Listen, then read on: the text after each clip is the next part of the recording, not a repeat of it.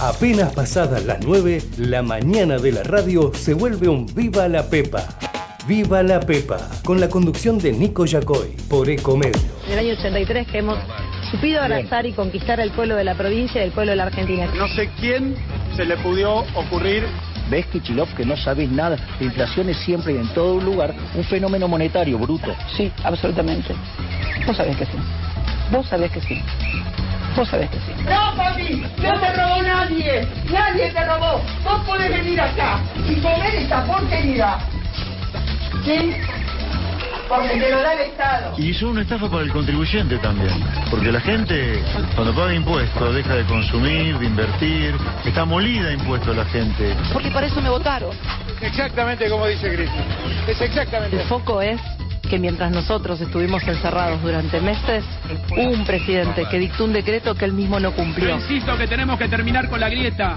No saben lo lindo que es la democracia. Lo lindo que es la democracia. Y nada hay más lindo.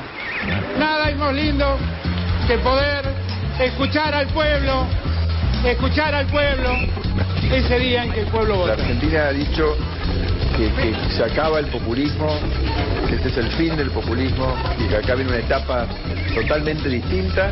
Aprendan a escuchar, aprendan a escuchar, aprendan a escuchar, aprendan a Llenemos la Plaza de Mayo y celebremos este triunfo. Aprendan a escuchar, aprendan a escuchar.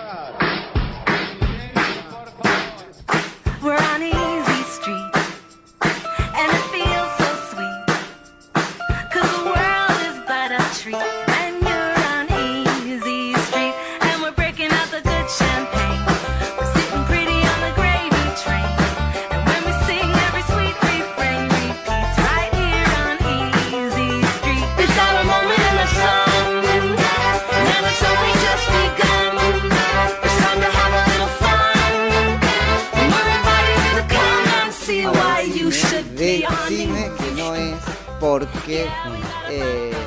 el medio ambiente y todo eso. Sí, un poco también, Ay, un poco también, pero sí, ahora voy a buscar un vaso de agua, pero un vaso, no un frasco. Claro, no, porque Porque- dice que toma- el señor toma en frascos en la casa. Hay gente que toma en Estamos frasco. haciendo acá un seminario, qué sé yo. Y ahí todo está perfecto y el, el que lo da está tomando un café con leche en un frasco. ¿no? Toda la imagen excelente, todo cuidadísimo y él toma en un frasco como un gesto Sí, de cancherismo, digamos, no sé. ¿Por Y acá me dice, eso pasa también en, Claro, en casa. Palermo, qué sé yo, y, Y en usted dice que también toma en frasco en su Sí, casa. Mira, Sí, sí. no es lo mismo que vivir en un frasco. Usted no vive en un frasco, Eh, toma. yo vivo con adolescentes y Claro. los adolescentes Ah, rompen también todo. rompen vasos. Prefiero que Ah, rompan un frasco. Mira, y lo sufro menos. Mira, yo lo podría lado. solucionar. Me acaba de dar una idea, pero son muy chiquitos. ¿Qué podría tomar café? Los vasos del yogur. No sé qué hacer porque me da cosa tirarlos. Los vasos del yogur. Y los del yogur, los de vidrio. Ah, los de vidrio. Los del yogur sí. chiquitito. Bueno, pero para No guardar negar, especias. no puedo, no, no, no puedo guardar más. ¿Qué, ¿Cuántas especias usan? tres, tres especias uso. No puedo No, tener bueno. Vasos. Si No alguien cocina necesita, mucho, si alguien tiene necesita, un. Van a parar a San Andrés de Giles, que me dicen siempre son buenos para algo. Todavía no he visto para qué. Pero bueno, para tomar podría ser, pero es más bien un tac, un shot eso. Sí, depende de lo que uno le ponga también al frasco. Claro. La imagen puede ser. Y después no me venga con boludeces del tipo, es que vi en Instagram que hacen ahí adentro una especie de no sé qué de construido y entonces le ponen, ¿no es cierto? Pican eh, eso de azúcar, ¿cómo se llaman? Que es eso de azúcar, dulce de leche y eso de azúcar. ¿Cómo es eso? Eso Sí, no entiendo. pero Azúcar, que dulce son de como unos copitos de azúcar. Pero merengue, ¿viste? Ah, Pican merengue. merengue. adentro un frasco queda hermoso. Viejo, pero no tomo eso todos los días. O Julián Aguada que se levanta y dice, mirá mi pudding. Ahora se usa un pudding que en realidad es banana, licuado de banana un poco más espeso y lo toma en un frasco.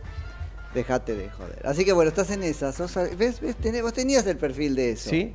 Sí, Eh, me quedan, sí. creo que dos, tres vasos en casa. El resto son todos frascos. Mirá vos. Bueno, pero no te gusta tomar cerveza en frasco. Y cuando no queda otra, sí es Ah, tomar también. cerveza, frasco. pero no pero se te escapa por acá porque pero da, como una imagen, ¿no? Capaz cuando te queda un poquito el frasco. Ah, no estaba bueno. por eso, porque te da parece una eh, muestra. este, un análisis, claro. Claro. Qué sé yo. Sobre todo, no, no, eso no, te, te lo tomás, haces fondo No, blanco y, sí, listo. sí. Estás obligado a hacer fondo blanco. Claro, que no quede a así. decir cosas hasta ahora de la mañana. No, bueno, escúchame, mirá con lo que arrancamos. Bueno, que nos cuentes si estaban porque es toda una onda. Pero Mm. es esa onda del este hippie Se está este, usando. palermitano. Sí, en, en los shopping también vas a comer a algún lado y Eh, tiene claro. este utensilios no de, de, de. Ahora no se te chorrea por Mm. acá porque no está hecho como para algo son son los vasos, tienen una inclinación en los bordes. El frasco no, ¿Qué, in- qué inclinación? un- una Un- pequeña ¿En inclinación. los porque bordes? ah, sí. Eh, Redondeado. Bueno, el algunos frasco también lo no, tiene. no, no, no solo redondeados, esa es una enorme diferencia entre vasos este, y copas, tipos de vasos y tipos de copas, porque Uy. según la inclinación que tiene el borde, no, en serio te lo digo, te lo prometo, según la inclinación que tiene el borde, deriva el líquido, preferentemente vino, por eso las copas, a una parte diferente de la lengua, que es la que está destinada, o de la boca, a eh, degustar las propiedades de eso que estás tomando. Eso, el ancho de la boca, porque eso va a hacer que entre más o menos este oxígeno. Sí, a ver, producción, algún Eh, especialista en protocolo y No, ceremonial. no, no, esto no, en vinos sería. Eh, No, pero viste que la bomba se también. llama de la copa a la parte de arriba, ¿cómo es? Bueno, también, más ancha o menos, según necesite oxigenación o no el líquido que le pongas adentro. No, es todo un tema. Y usted me toma en frasco. ¿Te Y das yo cuenta? tomo en frasco, Me claro. toma en plástico. A plástico Sí. no, porque también Me se, me le, se me le agarra el ataque si llego a decir plástico, porque estás también en esa No, plástico, ¿no? Mermelada y terminamos y queda. Sí. queda la mermelada de plástico, no vamos a me- meter en esa. No, la mermelada de plástico no. Es la más rica del mundo, pero la peor de todas porque es cualquier cosa menos mermelada. La dulciora. Sí, bueno, hay, hay Sí. un montón, hay un montón. Total. Che, 12 minutos de las 9, muy buen día, muy buen día. Mi nombre es Nico Jacob. Ah, no, vamos a empezar así. Vamos a empezar como corresponde. 12 minutos nos separan ahora de las 9 de la mañana en la República Argentina, este por fin viernes, 30 de junio de 2023 en todo el mundo. Mi nombre es Nico Jacoy, estoy Viva la Pepa en la mañana de Ecomedios hasta las 10. Ahora sí, Mati Urtac, en frasco y todo. Llegamos, llegamos Muy al. buen día, ¿cómo le va? Llegamos al viernes. Buen día, Nico. Buen día a todos. Esperando desesperadamente, ¿o no? ¿Qué cosa? Al viernes. Sí, lo estábamos. Ah. Desde el lunes que lo estoy esperando. Usted no disfruta su trabajo entonces. ¿Por qué no? y Sí porque que si no, no quisiera que nunca llegue. Pero uno espera Esa- ¿o que no, llegue Javi? el fin de semana. Lo disfruto el laburo. No, Pero tampoco es que estoy el domingo diciendo, uy, qué bueno, mañana empiezo a trabajar. No está chequeado, no está chequeado. Si a usted le pasa eso, dicen los psicólogos que la angustia del domingo está relacionada con que no te gusta lo que vas a hacer el sábado. Si vos este, amarías lo que harás producción- el lunes, perdón, el lunes, pues entonces este, no hay ningún problema con el domingo. Bueno, a ver, un experto en No, psicología Javi, laboral. a vos te fascina el domingo porque te encanta venir a la radio. Sí, Claro. sí, me dice, sí. ¿Toma en frasco usted también? No, ves que este es mucho más normal, es mucho más normal. Ja- Ya los voy conociendo, los voy conociendo. Che, hubo un accidente, Sí. ¿no? Esto en eh, Córdoba y Medrano, aparentemente dos colectivos involucrados. Y bueno, en la medida en que vaya rodando la noticia y podamos contarle un poco mejor los detalles o pormenores de eso, los tendrán acá. Así que lo que tenemos Sí, por ahora es que chequeando. es un choque de colectivos en la esquina porteña de Córdoba y Medrano. ¿Qué, ¿Qué es eso? Córdoba y Medrano. ¿Qué barrio es? No, ya se fue de Barrio Norte, eso es, ¿qué es? Me mira con cara de no tengo idea de qué barrio es. Ah, está. Eh, eh, Palermo por eso, yo no sé si Villa Crespo, Palermo. no, Sí, Villa estamos- Crespo no. Es que estamos ahí, que- Palermo y ent- entonces no, eh, como dijimos, Córdoba y Medrano. Atentis a eso. Bueno, hoy hay muchísima información, mucha información tiene que ver con lo económico y empezamos a conocer algunas medidas de este ministro de Economía, me refiero a Sergio Massa, que es también candidato, no único, no nos comamos esa, porque al fin y al cabo va a haber eh, internas en Unión por la Patria. Acuérdense que él se va a enfrentar a Juan eh, Grabois, que va con esta chica Abal Medina por la presidencia de la Nación en una línea que se llama justa y soberana, libre y soberana me parece, ¿no? Libre, libre y soberana. Bueno, el punto acá es que ese Sergio Massa, que decíamos es ministro de Economía, pero también es precandidato a presidente de la Nación y que nos había dicho antes a todos, no voy a ser precandidato porque no voy a dejar de ser ministro de Economía y las dos cosas juntas no se pueden. Después dijo todo lo contrario, si no soy precandidato entonces dejo de ser ministro de Economía y explota la economía y la política. Entonces muy, muy zigzagueante Sergio Massa como siempre. Bueno, este, digo, lo empezamos a conocer en esta doble calidad porque empieza a tomar medidas que uno no sabe si son medidas auténticamente económicas o tienen, y yo intuyo que sí, un eh, matiz, un cariz, te diría una intención de tipo preelectoral. Así que nos vamos a meter en eso con gente que sabe durante el transcurso del programa. Hay algo que se está barajando para los eh, aguinaldos, no, no, sí, para los sueldos, los sueldos en general, la estatura del partido, no el aguinaldo, los sueldos en este, general y un corrimiento para dejar libre una proporción mayor del pago del impuesto a las ganancias, cosa que termina pasando siempre de esta manera, ¿no? Tarde, poco y como una concesión graciosa, no graciosa de que causa gracia, ¿no? sino como graciosa de la gracia de su majestad, en este caso el ministro de Economía, Sergio Massa, para que le sea qué cosa, agradecido con el voto. ¿no? Espero podamos hacer esa distinción. Esta es una entonces de, la medida, de las medidas en, este, en, en pugna. La segunda medida tiene que ver con, y nos vamos a este, meter eh, con esto, el pago al Fondo Monetario Internacional. Ahí vamos a, ver cómo lo vende el propio Sergio Massa, porque saben que tiene complicado el frente interno para avanzar en la... A ver, para avanzar en el cumplimiento del acuerdo con el Fondo Monetario Internacional, esto es lo primero, primerísimo. Lo segundo, pero no menos importante, para avanzar en un acuerdo, porque cualquier cosa que diga acuerdo con el Fondo Monetario Internacional, aunque sucesiva y sistemáticamente ese acuerdo consista en flexibilizar las este, cláusulas y los este, compromisos, es mal visto por el elemento kirchnerista de la alianza en el gobierno.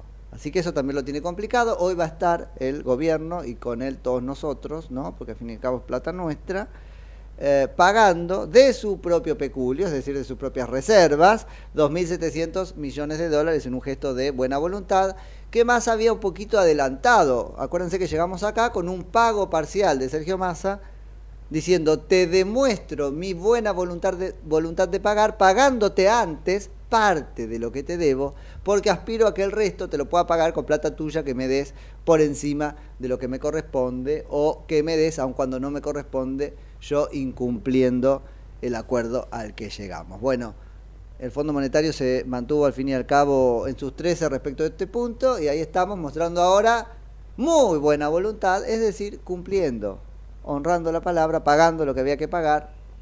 Vuelvo, en este caso, con eh, plata que no le ha sido dada por encima de lo que este, le correspondía al gobierno por el Fondo Monetario Internacional. Y hay alguna otra cosa dando vueltas, una relacionada con, eh, y, hay que, vuelvo, hablaremos con alguien que sabe para que nos este, cuente el grado de confirmación de esto, con una suerte de derecho a la importación, es decir, retención para habilitar la importación de productos eh, no de cualquier producto, parece, sino de los productos que cumplen esa función intermedia de ser insumo en la producción de qué cosa, de otros productos que sí son productos finales y salen a la venta.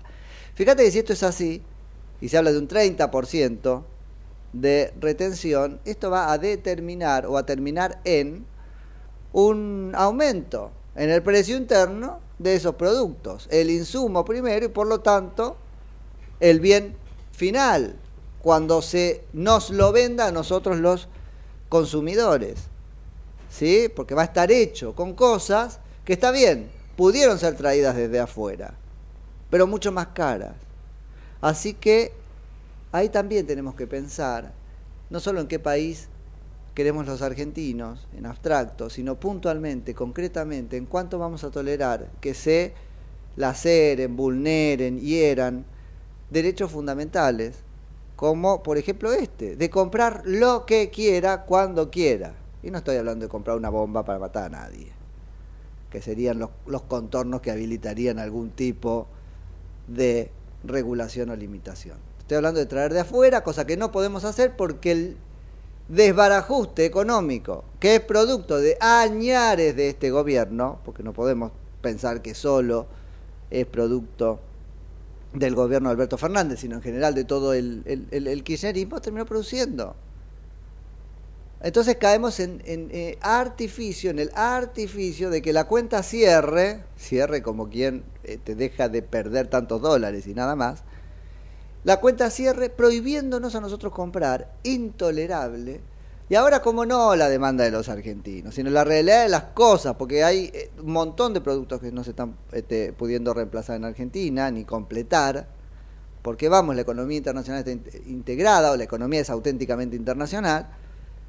Entonces nos faltan cosas, el tornillo, la tuerca. Hablaba el otro día con gente que está eh, produciendo químicos, por ejemplo. Y pueden producir el químico acá. No pueden producir el material que viene en la etiqueta en la que este en- en- que va en el frasco o en el envoltorio lo que sea en el envase en el que va el químico y entonces no pueden producir el químico pero escuchame no pueden ponerlo en otra cosa no podemos ponerlo en otra cosa tiene que ser bueno eso está pasando eso es una consecuencia del al final de la historia autoritarismo. ¿Cómo podemos pensar, cómo puede alguien pensar que puede planificar la economía de esta manera? ¿Cómo puede Sergio Massa creer, o el otro Tombolini, que puede agarrar una tómbola, la tómbola de Tombolini, la hace girar y dice, ah, esto sí puede entrar, esto no?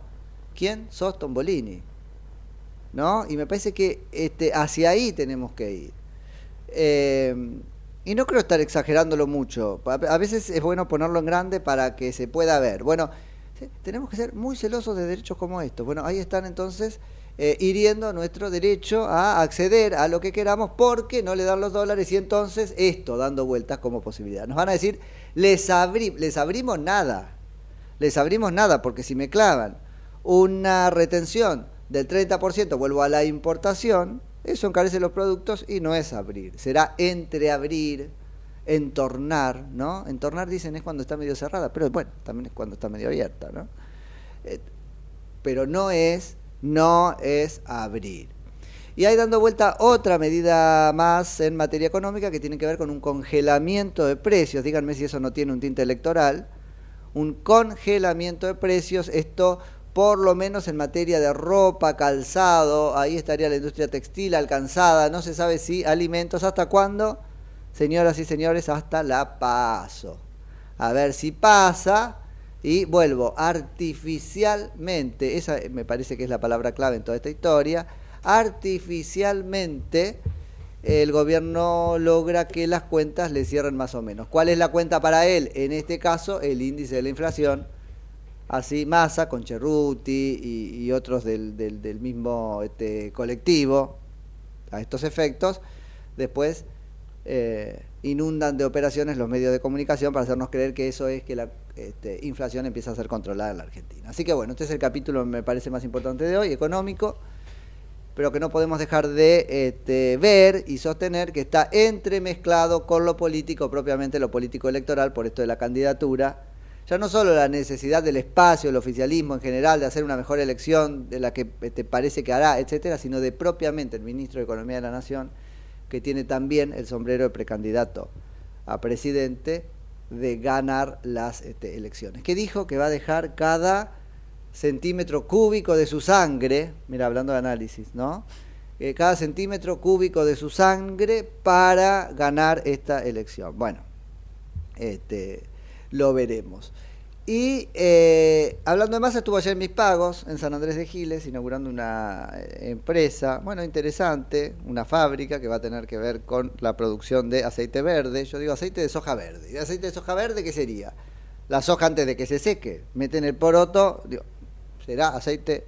¿eh? Yo pensé aceite verde de soja, aceite de soja verde. No, es producción verde de aceite de soja. Es decir, eh, la energía empleada en la fabricación de ese aceite, eh, bueno, va a ser obtenida por recursos este, renovables aparentemente y aparentemente todo eso hecho con algún crédito del gobierno nacional, lo cual hizo que eh, mira, y yo conozco a la gente que puso esa fábrica y uno podría decir, son buenos pagadores, la van a pagar. Entonces con eso bastaba. Me das un crédito al que pude acceder teóricamente, como cualquier otro hijo de vecino de San Andrés de Giles o de cualquier lado, y luego, ¿qué tienes que hacer? Pagarme. En las condiciones, no como, no como Massa paga al Fondo Monetario Internacional, sino en serio, en las condiciones pautadas. Fuera de eso, no tenía por qué ir más a inaugurar algo. Entonces ahí ven cómo otra vez todo aparece mezclado. ¿Y qué empieza a pensar uno? Le dieron el crédito no como a cualquier hijo de vecino. Por más que los quiera, los conozca, es otra historia. Pero ¿se entiende? No accedía a cualquiera, sino porque va Massa. O la condición es ahora que te dimos esto, entonces yo tengo que ir a inaugurar otra vez todo mezclado. Así que eso, bueno, me parece mal, pero bien por las fuertes de, trabajo que se habla- abran en San Andrés de Giles por esa fábrica.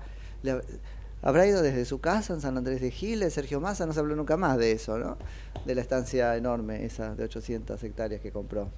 Pero no vive ahí. Y que están en- ah, va los Porque fines ahora de- hay un lío Ah, con lo que si vive, si no vive, si nació, si no nació, si Ah. puede ser candidato de acá. No, no digas que ahora. No me digas porque ahora qué va a hacer. ¿Qué va a hacer Sergio Massa? ¿Dos años ahí que, y puede ser candidato a intendente de San Andrés de Giles? Claro. Ay, no, pero qué desgracia. No creo. Me estás preocupando. No, claro, es que sí puede. Vieron que dicen de Massa que él hizo una especie de. Y tiene asidero. De estudio de mercado. Cuando Ubieto, intendente de Tigre, ya era viejo y fue viejo durante mucho tiempo, pero además enfermo, y dijo, a ver, ¿dónde puedo ir yo a recalar? Este, ¿Dónde hay futuro en el conurbano para mí? Ah, este intendente está viejo, me mudo a Tigre y hago mi carrera en ese lugar. No vaya a ser que como en Tigre la tienen difícil, o en todo caso tendrán a su esposa, él pierda la... Este, claro, no, pero no es de él, él dice que no es de él esa casa. Bueno, está bien, entonces estamos salvados. 25 minutos de las 9 de la mañana.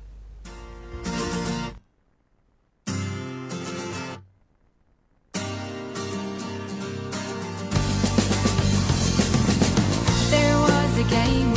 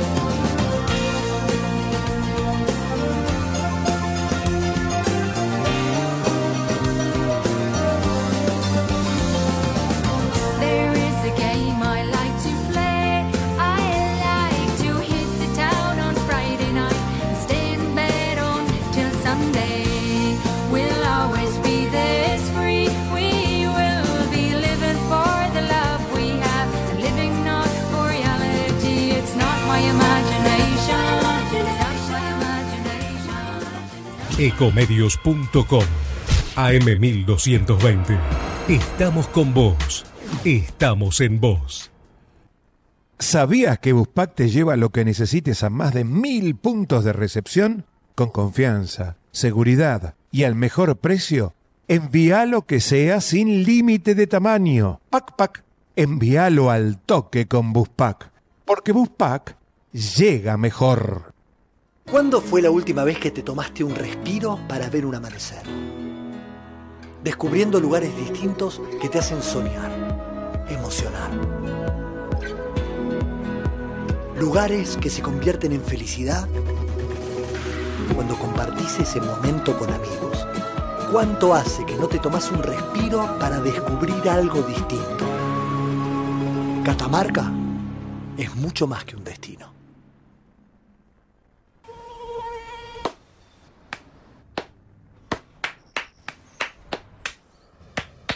No aplaudamos al mosquito, combatámoslo en serio. Para combatir el dengue, el zika y el chikungunya, evitemos que los mosquitos piquen y se reproduzcan. Usemos repelentes, coloquemos tules en la cuna de los bebés y demos vuelta a contenedores para que no se acumule el agua. Si tenés fiebre alta, dolor de cabeza y dolor muscular, no te automediques y acudí al médico. Encontrá más información en argentina.gov.ar. Argentina Unida, Ministerio de Salud, Argentina Presidencia. Entre ríos en invierno. Elegí termas, elegí disfrutar, elegí naturaleza. Tiempo para compartir con vos y tu familia. Elegí Entre Ríos. Hace bien. Gobierno de Entre Ríos. ¿Sabías que un rico y auténtico sabor de un gran espresso ya no se encuentra solo en las cafeterías gourmet? Y además, con la línea de cafeteras Oster, la preparación de tus bebidas favoritas con café son tan ilimitadas como tu imaginación. Conoce todas las cafeteras disponibles para vos en www.osterargentina.com. Informate en ecomedios.com. Seguinos en Facebook.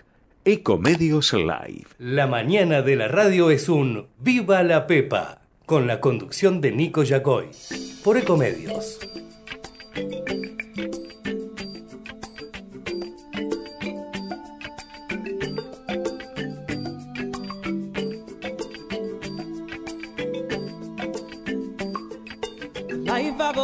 Always wanted, I guess I'll never have. I'll be working for somebody else until I'm in my grave. I'll be dreaming of a life of ease and mountains, oh, mountains of thanks.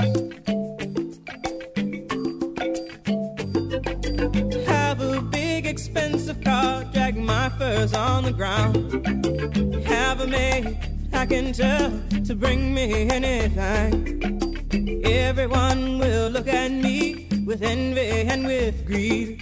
Now revel in their attention and mountains, oh mountains, oh thanks.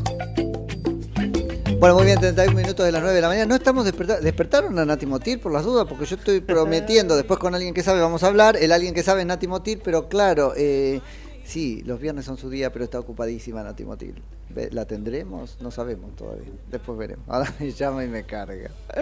A ver si hace algunas este, primicias en este programa, que es lo que estamos esperando también. De Estamos Natita. esperando, sí. Che, eh, 32 minutos, les decía de las 9 de la mañana. Los teléfonos, ¿cuáles son? 11 30 37 68 95. Excelente. Bueno, eh, a ver, hay lío en todos los espacios. Esto más o menos lo venimos charlando durante todos estos días. Ayer se este, actualizó, si querés, el lío que en particular existe en el espacio de Juntos por el Cambio, que sigue llamándose así, y eso ya lo habíamos este, charlado.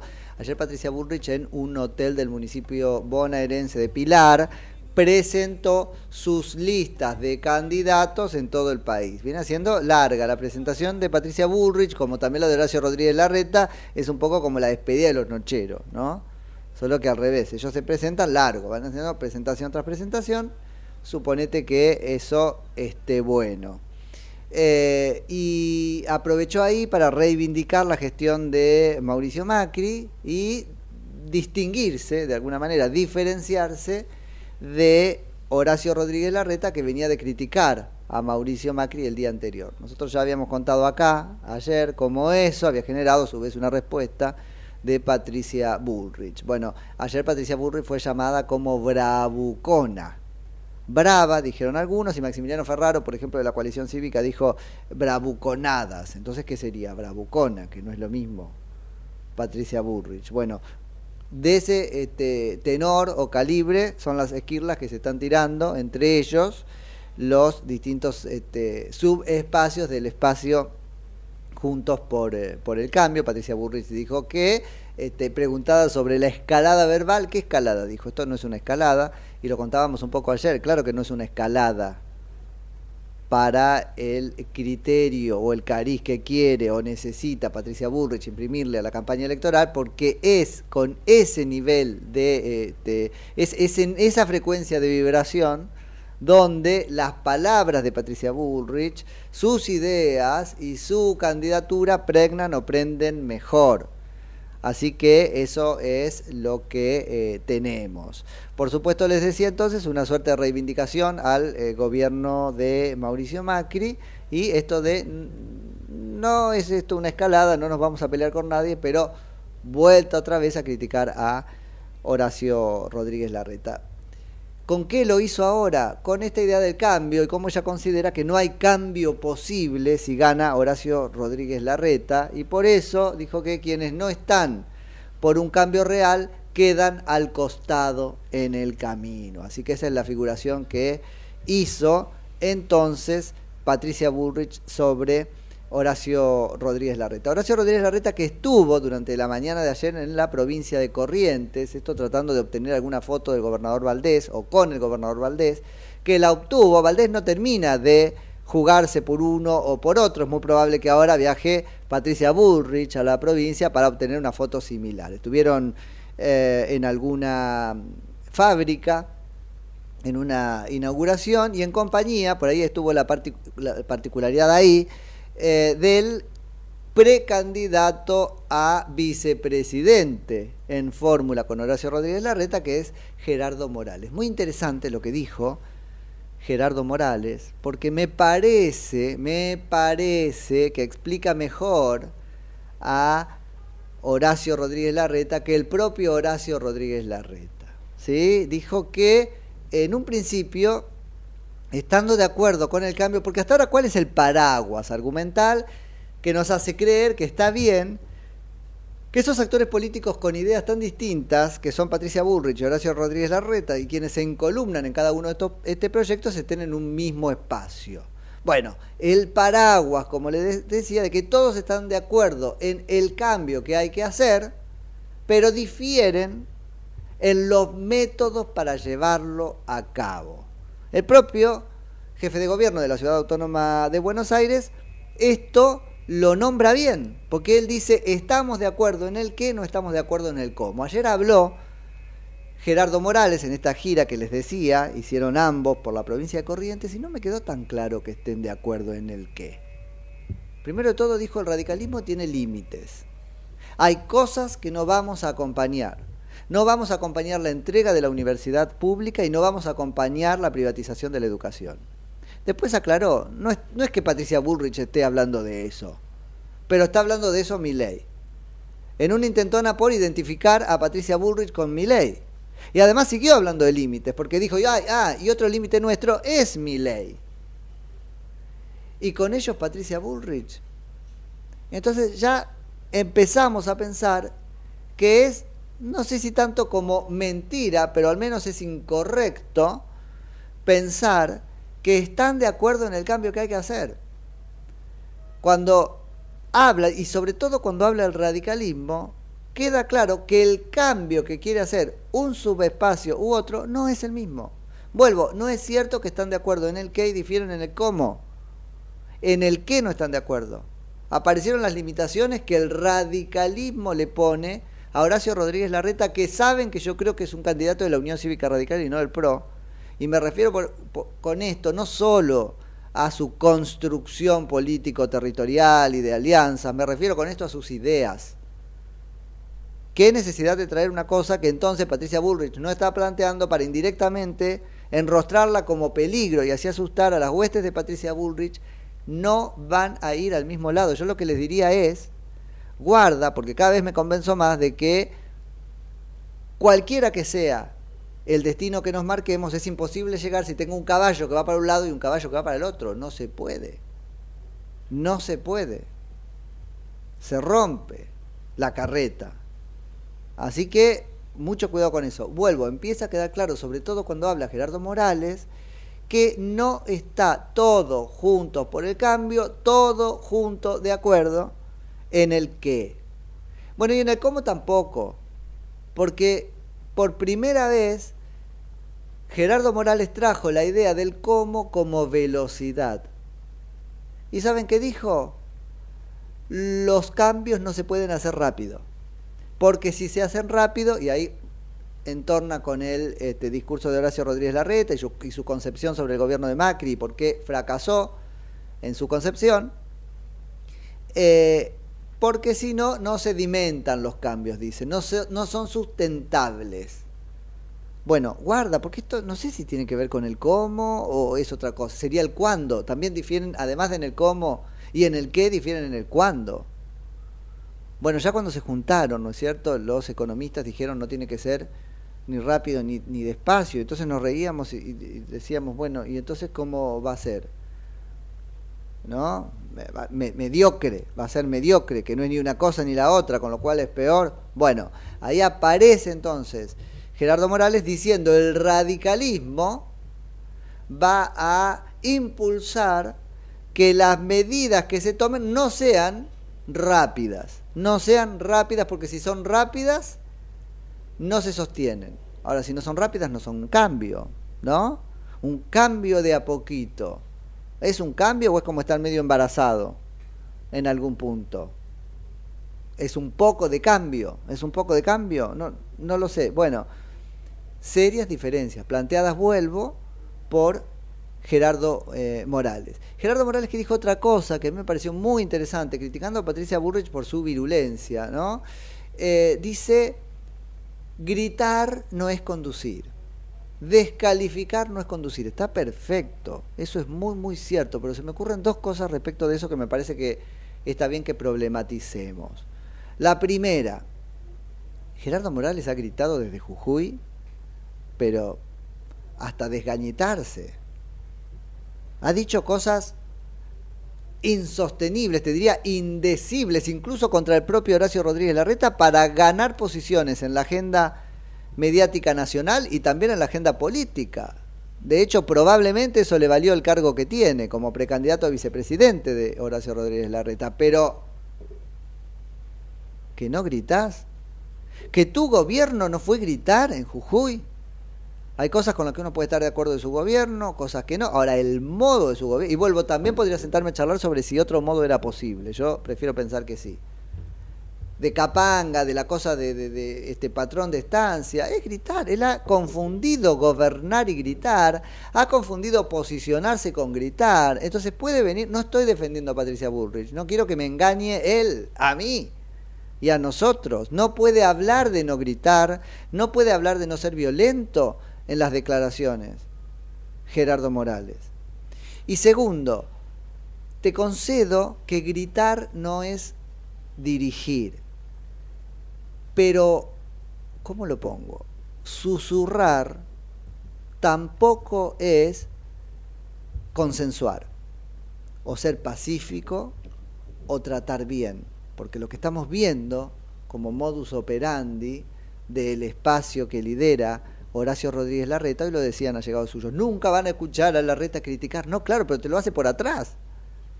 Y nosotros como medios tenemos la responsabilidad de ver eso, porque la democracia es, eh, sí, es cristalina, o de lo prístino de la actitud y la conducta de los dirigentes depende la democracia.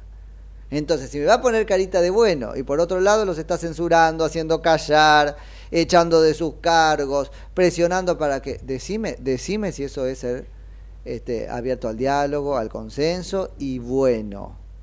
Será otra cosa. Pero bueno, en, el afán de que no se nos venda gato por liebre, eso se me ocurría cuando los este, escuchaba. Así que así está, así está la interna entonces de Juntos eh, por el Cambio. Pasó algo más en Juntos por el Cambio ayer que fue el lanzamiento de Martín Lustó. Esto como candidato a jefe de gobierno de la ciudad autónoma de Buenos Aires, pero se los cuento después de la pausa, que estamos a 43 minutos de las 9. Dale.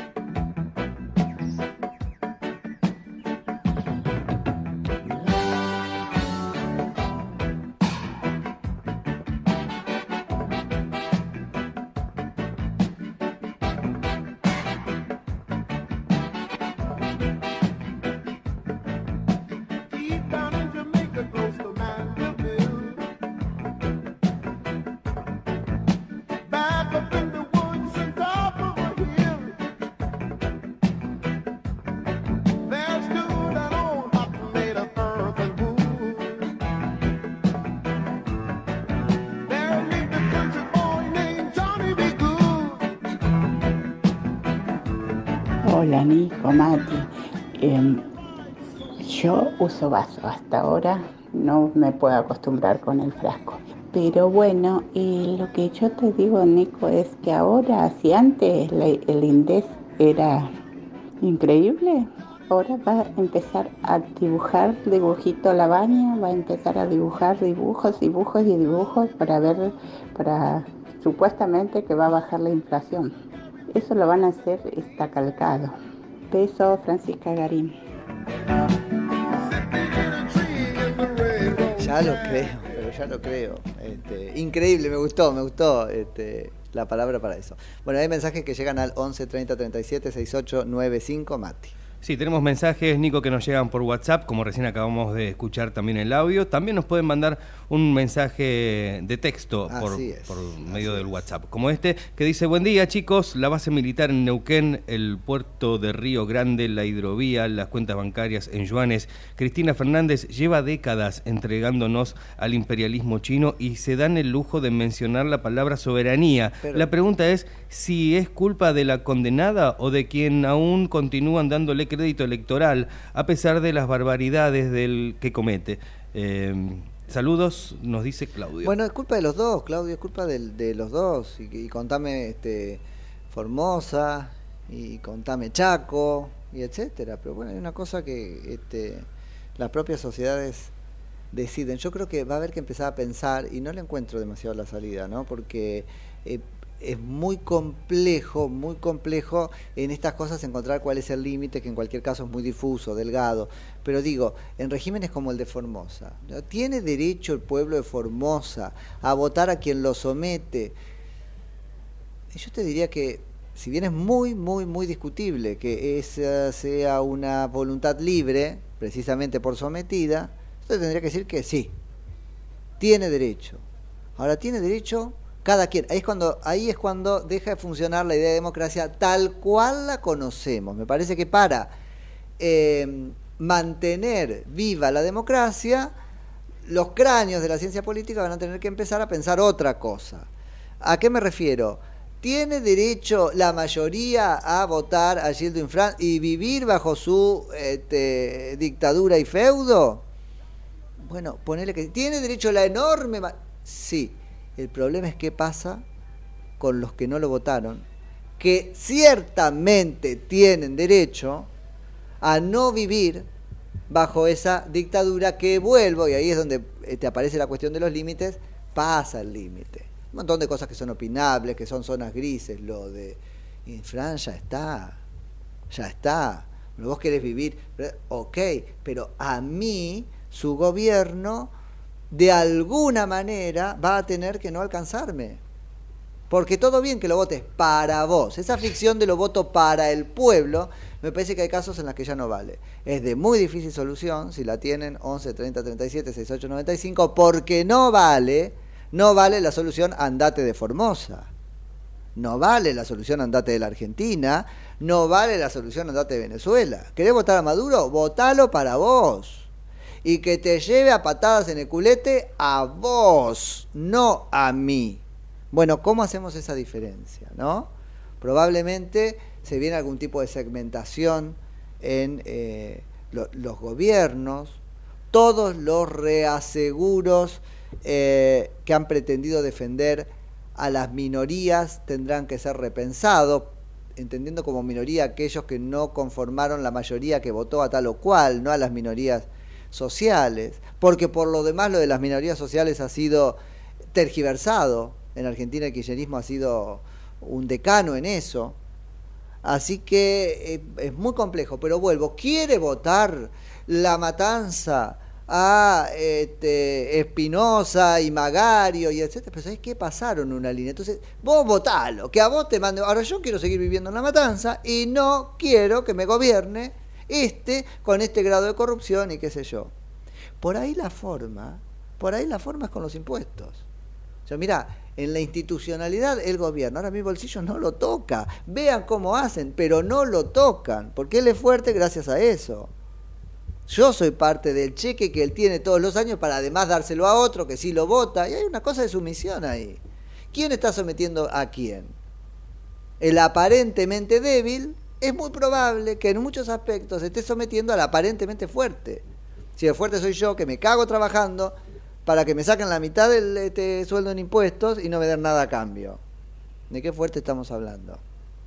Entonces habrá que ver cómo se cura, ¿no? Eso que a mí me parece es una disfunción, eh, que no creo que sea nueva, tal vez haya existido desde siempre, pero que bueno, nada, vamos a tener que, que, que repensar. Ahí estuvo Patricia Burrich, vuelvo a ella porque es interesante, en una este, conferencia que dio para un seminario de la Fundación Internacional para la Libertad, eh, esto en España, y se quejó porque ya no se festeja, dice, el descubrimiento de América. Fíjate cómo estamos, ¿no? Eh, volviendo a plantar cosas que te hablan de cosmovisiones, ¿sí? de esquemas de valores, de formas de ver la vida y la relación con, con los otros, con uno mismo, con este, el entorno, muy diferentes, muy diferentes. Eh, hasta acá, la ideología dominante había venido minando algunas cosas para destronar a la anterior. Y entre esas tecnologías, eh, porque es una tecnología de dominación, ¿no? Eh, estaba esto. Ya no puede ser Día de la Raza, no puede ser celebrado, más bien el, el 12 de octubre recordamos la opresión, una vuelta de tuerca. Bueno, fíjate cómo vuelve a pasar lo contrario. Patricia Burris diciendo, con una simpleza que yo creo este, no es la que requiere la hora, que está enojada porque ya no se este, festeja el descubrimiento de América. Bien en el sentido de que nos propone ver, ¿no es cierto?, como la punta de un iceberg completamente distinto en términos de valores al iceberg imperante en la Argentina, lo otro es como asusar, ¿no es cierto?, un prejuicio, sacudir ahí una cosa, es un poquito más finito que eh, estoy enojada porque no se festeja el descubrimiento de América. Pero vuelvo, nos dice de qué lado está parado, ¿no es cierto?, uno y de qué lado está parado otro. Ahora vamos a ver a Gerardo Morales a los pies de este es el, mon- el monumento al, al indio eso al indio de la independencia al indio de la inde- independencia no ese monumento hermoso de Humahuaca. Bueno eh, desdecir a Patricia Burri seguramente y otra vez vamos a estar acá con la cantinela de cuán distintos son esos que están juntos por el cambio. Bueno eh, y les de- decía que se presentó Lustó y al final no entré en eso, nada, se presentó acá en un acto en la ciudad de Buenos Aires, muy con forma tech, es decir, él, él, este, hablando solo, ahí este, con sus manos libres, con, con un este, micrófono vincha, y criticó a eh, Jorge Macri como alguien que no es del distrito. Bueno, eso va a ser uno de los lineamientos, ¿no? Que hace, los que hace 15 minutos estaban en otro lado y ahora están este, acá pugnando por, por ganar. Y gritaban, gritaban desde los palcos de qué barrio sos, Jorge Macri, de qué barrio sos o algo así. Así que nada, ese nivel va a tener entonces la carrera por la jefatura de gobierno de la ciudad de Buenos Aires, que creo para Martín Lustó está perdida, pero por lo siguiente, y por eso creo que Horacio Rodríguez Larreta, que mandó un video, ¿no? y el video es muy, divertido porque al fin y al cabo él, este, apoya el lanzamiento, apoya el Lustó y después se acuerda en voz alta, ah, pero yo soy del PRO, pero igual nos llevamos bien y la pelea es constructiva. Bueno, eh, esa alianza hace eh, base en un sector de la ciudad de Buenos Aires que fue dominante durante mucho tiempo, y yo te diría el corredor Rivadavia, ideológicamente, Acoite y Rivadavia, ese progresismo intelectualoide y a la vez culpógeno de los porteños, que fue la base también del radicalismo de muchos años. Lo que no está viendo la reta es que el proyecto que lo llevó a él durante dos gestiones como jefe de gabinete de la Ciudad Autónoma de Buenos Aires y dos más como jefe de gobierno, se basó en el quiebre que le hizo a la Ciudad de Buenos Aires abandonar esa idea como idea dominante. No es la misma. Por eso Jorge Macri es tan contundente diciendo lo contrario. Lo hemos entrevistado en el exprimidor con Ari a la noche y él ha dicho cosas como no puede ser el monoambiente de los este, sin techo la, el, este, cajero automático de los bancos. Arrancarle una definición como esa a Lustó. Imposible, pero vuelvo, creo que se abre más camino la definición de eh, Jorge Macri que la definición de Martín Lustó más pobrista, ¿no? Eh, ¿Y qué dice Martín Lustó? Que hay que terminar con la etapa, y fíjate qué, qué loco, ¿no? que hay que terminar con las reformas urbanistas o con la revolución urbana, que son las obras públicas, que es lo que ha cambiado la vida, de los, si querés cambia la vida de los porteños, eh, para empezar con el cambio en el este, nivel o dimensión comunitaria de la vida. Ahí aparece el radicalismo, otra vez el socialismo, otra vez ese corredor, ¿no? Este, Rivadavia, esa cosa de este, ¿hasta dónde te vas a meter? No, no me tenés que decir cómo tengo que vivir.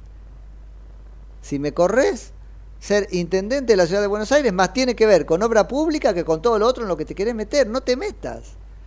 No te ¿Hasta dónde querés llegar con tu idea de decirme cómo tengo que vivir y, qué sé yo? Sacame el paso a nivel. Ese es el, el cambio en la vida que vos podés hacer conmigo. Y entonces yo paso sin ningún problema, o tomo el subte que sea que hora viene, y que- eso es el cambio, ¿no? No sé qué otra cosa en tu sueño erótico sobre hasta dónde te puedes meter en la vida de los demás. Bueno, pero vuelvo, me parece que le están hablando a un electorado que ya decidió hace mucho tiempo y no creo que esté queriendo en este momento revertir esa posición, salirse de eh, esa, ese, ese radicalismo progresista que además abreva un montón lo poco que queda o que hay del kirchnerismo en la ciudad de Buenos Aires. Más o menos, más o menos lo mismo. Bueno, eh, casi que nos estamos yendo a 55 minutos de las 9 de la mañana, pero hay ahí un update que hacer respecto del caso Cecilia Strisowski en Chaco. Sí, porque Nico, se hicieron, se hizo como la reconstrucción, ¿no? En el caso de Cecilia Strisovsky. Eh, así fue el asesinato y el ocultamiento de los restos, además, según la reconstrucción que se hizo por parte de los fiscales. Los investigadores sostienen que la mataron en la casa de Locena, efectivamente, y participaron padre, madre e hijo. ¿Ves? Entonces la idea de la violencia de género y qué sé yo, eh, queda chica. Acá fue otra cosa, fueron todos por otra cosa, no por ser mujer, sino por querer quedarse con la plata de Locena, no por querer quedarse, por no querer ellos que se quede con la ínfima parte que le podría corresponder. Digo, es otra cosa, pero se comprueba esa tesis, de que es otra cosa. Bueno, ¿cuáles son la- las claves para armar una reconstrucción? Sí, más de 200 Los- este, pruebas. Sí, lo- bueno, registros de cámaras de seguridad. Sí. Las antenas del- De de, teléfono. los teléfonos celulares, Sí. bueno, esos son clave para la Eh, reconstrucción. Las cámaras de seguridad que muestran que ella entró, van a escuchar mucho rodar esta frase, pero no pudo salir por sus propios medios de la casa familiar. No salió con sus propios medios, por sus propios medios de la casa familiar. ¿Está ahí? No está ahí, pero no salió por sus propios medios. Bueno, a Cecilia Strisovsky la asesinaron al filo del mediodía del 2 de Sí. junio en un cuarto de la casa de los piqueteros oficialistas en Venenciano Sena y Marcela Acuña, el último lugar al que se la vio entrar con vida en la casa. Del crimen participaron, el, decíamos, el matrimonio y su hijo César Sena, pareja de la víctima, según sostiene el auto de procesamiento emitido este jueves, que se nutre de pruebas, como decíamos, aportadas por cámaras de seguridad, registros de antenas eh, telefónicas, evidencias físicas Sí, los y la confesión los rasguños de él, ¿no es cierto? y la confesión de al menos uno de los imputados. La línea de tiempo que trazan los investigadores arranca la mañana de aquel viernes cuando César Sena y Cecilia llegan a Santa María de Oro al 1400 después de pasar la noche en un motel del macrocentro de Resistencia. Bueno, cada vez más este, cobra cuerpo entonces la idea de que esa promesa, el viaje a Ushuaia, era todo mentira, y eso es muy importante desde el punto de vista de las hipótesis de la investigación, porque hace pensar en la premeditación. Entonces cuando le decían, mañana salís a Ushuaia, le estaban, eh, ellos estaban Claro. queriendo decirle, mañana te matamos. ¿No? Tan simple como eso. Porque los pasajes no aparecen, etcétera. Y luego ayer, y también antes de ayer, mucho revuelo por un trascendido que no está probado, pero que afirma una conversación telefónica entre Merenciano Sena y el propio gobernador Capitanich, donde él le habría dicho algo parecido a H negro, como lo llamaba a, a- a Capitanich, la negra, como llamaba a su mujer, se mandó una cagada. Esto sería gravísimo si se comprueba porque pone al gobernador Capitanich en pleno conocimiento de lo sucedido, pero no de lo sucedido como hecho, de lo sucedido realmente, es decir, de quién, porque de lo sucedido se pudo imponer por los diarios. Acá el punto es, entonces sabe que la negra se mandó una cagada, Capitanich tendría, este, uno puede pensar, la obligación de denunciar. De declarar. Así que bueno, y, y no lo hizo. Capitanich que está embarrando todo, nombró ahora a uno de sus ministros como vocero, que tres veces por semana va a hacer una conferencia, va a jugar a, a hacer, ya ni siquiera hay que decir... Eh, Sí, nuestros colegas Gabriela se- Cerruti, de, de Chaco con los que hablamos seguido se, se quejaban un poco de eso también. ¿De qué? cómo cambió el tema de la comunicación con la prensa por parte del gobierno chaqueño. Cuando antes eh, uno podía ir tranquilamente a pedir una nota y te la daban, Ah, o- y ahora y, no. y ahora no, es más estricto. Hasta te pide un temario de temas a tratar, o sea, las preguntas que. Bueno, qué mal, porque claro, eso lo muestra un poco a la defensiva, retraído, y uno puede decir "Al- algo tenés que esconder. Bueno, ahora aparentemente va a revertir eso y por eso van a hacer conferencias para vender pescado podrido tres veces por semana. Y les decía, ya no imitando a Gabriela Cheruti, invita- imitando al propio Jorge Capitanich, que fue vocero del gobierno de Cristina Fernández de Kirchner cuando fue jefe de gabinete, rompió Clarín, hacía conferencias todas las mañanas, al final es Gabriela Cheruti la que estaba imitando a ese, ese Capitanich. Nos vamos, que son las 10, 10 de la al fin mañana. de semana. Buen fin de, claro. Muy buen fin de, pásenla lindo, Javi, este, portate bien, aunque eso te cueste mucho, vos también, este, Mati, no rompas muchos No, este, no frascos. voy a romper muchos frascos, No- ni vasos, ni- ni tomes muchos frascos. Y ustedes también pasen un muy lindo fin de semana. Nos volvemos a encontrar, Dios mediante, el lunes a las 9 de la mañana. Chau, chau. Chau. We're